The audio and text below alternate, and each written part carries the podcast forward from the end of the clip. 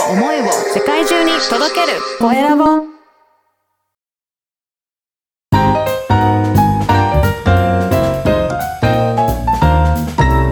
ポッドキャストの配信で人生が変わる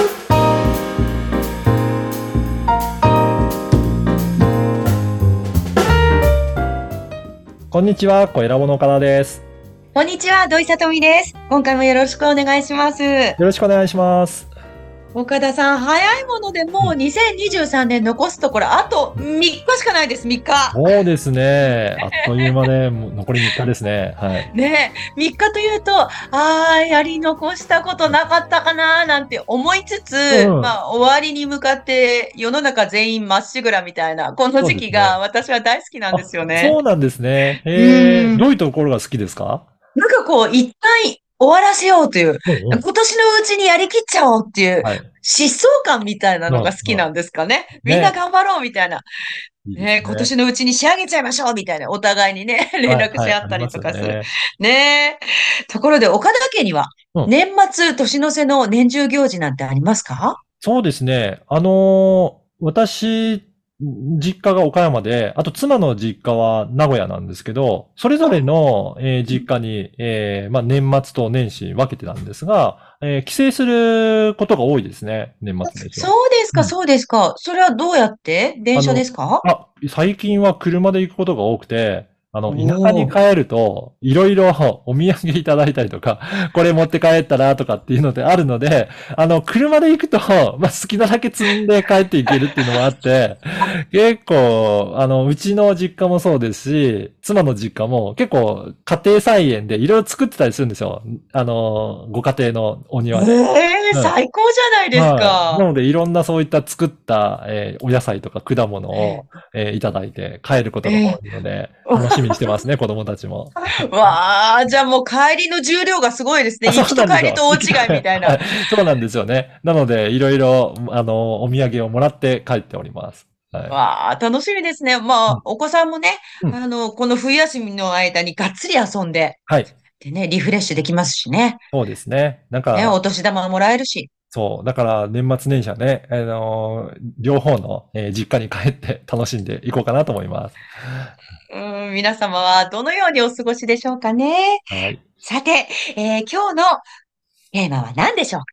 今日はですね、えーリーダーに必要なコミュニケーション力ということで、まあはい、前回も聞き方なんですけど、今回は特にコミュニケーションっていうところについて、えー注力してお話ししたいなと思っております。うんはい。やっぱり経営者の方、えーまあビジネスリーダーとして、なんか、あの、いろんな会話をしたりとか、あとはコミュニケーションを取る場って本当に多いなと思うんですよね。で、コミュニケーションって、えーいくつかあるかなと思っていて、もちろんそのスタッフだったりとか外部の人、あとはお客様とか、いろいろお話しする、それもコミュニケーションなんですけど、実ははい自分自身の、えー中でも、えー内省するっていうような感じで、やるのもコミュニケーションの一つかなというふうに思うので、まあ、そ面白い。ね、そういったところも自分とのコミュニケーションっていうのも結構大切にするといいんじゃないかなと思います。え、そんなこと考えてみたことなかったですあ。自分とのコミュニケーションですか？ね、そうですね。あの、ん結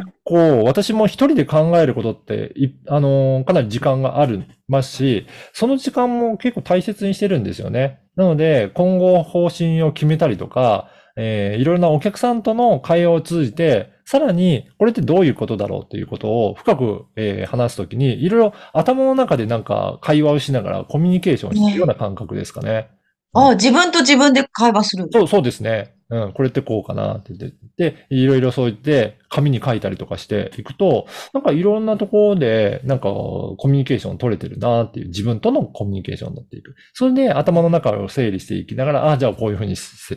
めていこうっていうこともよくやったりとかしますね。そういうことすると、こう、頭の中がスッキリしてくる感じですか？そうですね。やっぱり、なんかもやもやしたままいろいろ進めていくと、どこか引っかかりがあって、えーうんうんなんか思い切って進めないっていうところがあるんですけど、そこをしっかり整理していくと、あ、この道で進めばいいんだっていうことも出てくるのかなと思いますね。ああ、自信を持って進めそうですね。そうですね。で、そういった自分の方針がしっかりした上で、例えばスタッフに、今回はこういうふうな方針でこうやってやるんだっていうふうに伝えると、スタッフの方も、えーあ、こっちの方向でいいんだっていうふうに自信持って作業したりとか進むこともできますし、お客様に対しても、うちはこういう方針でやってるんですっていうふうに言うと、あ、そういったところで活用してもらおうかなっていうことで、なんか方向性も定わって、えーた他の人とのコミュニケーションするときにも、すごく、えースムーズにできていくんじゃないかなという感じはしますね。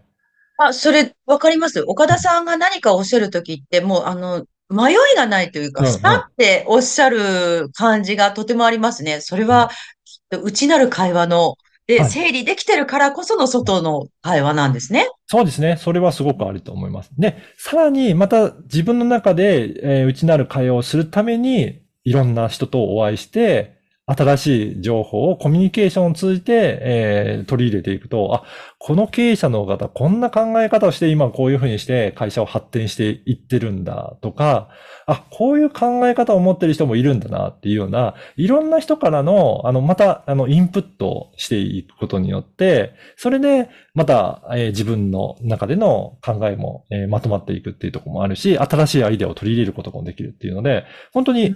外の、えーとのコミュニケーションを取って、そこを内側に取り入れてっていうふうに、いろいろ相互作用していくのは、えーまあ、経営者としてすごく大切な時だなっていうふうには感じますね。うん。岡田さん、やっぱりいろんな方と会うように努めてらっしゃるんですね。そうですよ。で、それを結構、このポッドキャストというメディアを使うと、さらにいろんな人とお会いできる機会は、ますます増えてるなと思っていて、もう一つ、えー番組持ってる経営者の志なんかでは、まあ、いろんな方と、えー会話するような、そんな番組なので、ここに、え出演していただいて、えー自社のことを発信できますよっていう感じで、いろんな方つないでいただくんですけど、そこで聞くお話がすごく面白くて、皆さん、え。ーいろんな志を持ったりとか、ばあの、背景を持った上で、こんなことをやってるんだっていうふうに熱く思いを語っていただきますので、こういった、あの、番組という場を作っていくと、いろんな方とお会いできるような機会って、すごく増えてくるなと思うので、もしうんね、そういったコミュニケーション量を増やしていきたいなっていう方いらっしゃれば、こういった番組を制作して、ゲストをお呼びするっていうものも作っていくと、なんかすごくいいなと思います。うんうん。そういったサポートもしてますので、よかったら番組持っていただけるといいんじゃないかなと思います。はい。えー今回はリーダーに必要なコミュニケーション力というお話でした。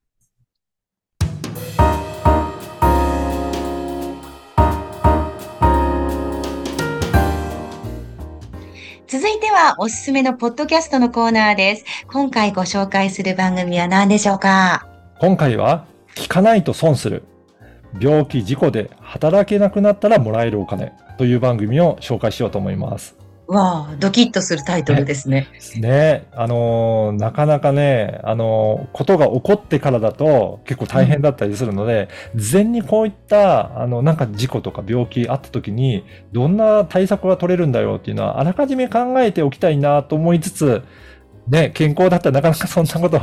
考えなんでしょうね。そうです、そうです。はい。で、実はこの番組はですね、社会保、あの、保険労務士の、えー梅田さんという方が、こういった本当に必要な情報を発信していただける番組を作っていただいたので、ええ、まさに、えーなんか自分で対策を取っていかなきゃいけないなっていう、なんかそういった方にお金について、えーわかりやすく、えーおすえーお話しいただいている番組になりますね。うーん。これはなんかもう当事者じゃなくても、例えば会社の人事の方とか聞いても、勉強になりそうですね。そうなんですよね。で、これってもう、えっ、と、障害年金とかで、本当はもらえるお金なんだけど、これって、えっ、と、ポイントがあって、自分で申請しないともらえないものみたいなんですよ。勝手にお金がもらえるわけじゃなくて、だから情ええ報を本当はもらえる権利があったとしても、言わないともらえないので、だから、じゃあ知ってなきゃじゃダメじゃないですそうかね。そうなんですよ。うんだからそこを知ってるか知らないかで、全然その収入が違ってくるので、もらえるお金が変わってくるので、こういったところはしっかりと押さえておいて、何かあった時でも対策取れるようにっていうのは準備していただくとか、いいんじゃないかなと思いますね。うーん今回は聞かないと損する病気、事故で働けなくなったら、もらえるお金をご紹介しました。ポッドキャストに関することやビジネスに関することを記載しているメルマガも配信しています。説明文に記載の URL から登録してください。はい。岡田さん、この回が2023年最後の配信なんですね。そうなんですよね。そしてね、土井さんもこの4回やっていただいてね、はい、今回が、えー最後になりますが、土井さんどうでした？この4回一緒に配信させていただいて。いや、改めてですね、岡田さんのコミュニケーション力の素晴らしさに脱帽しています。で、改めて、まあ、これまたね、コミュニケーションって大事だなとうん。で、コミュニケーション大事であると同時に、あ豊かになると、もっともっと人生が楽しくなっていくんだなっていうことをうん、痛感しました。そうですね。ね。ね、で、今年ね、2023年ですけど、はい土井さんどんな年でした？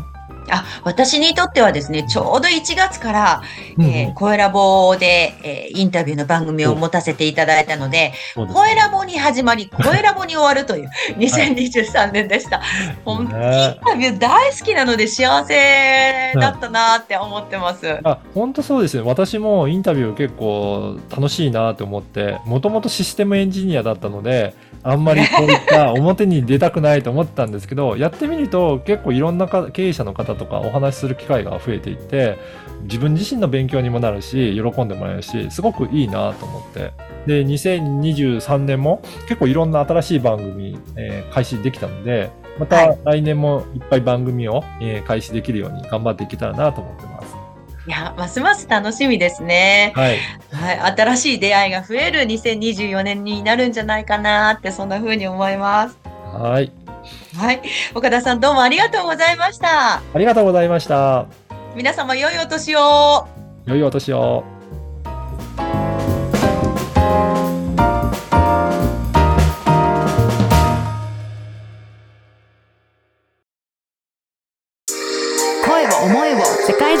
届ける。コエラボ。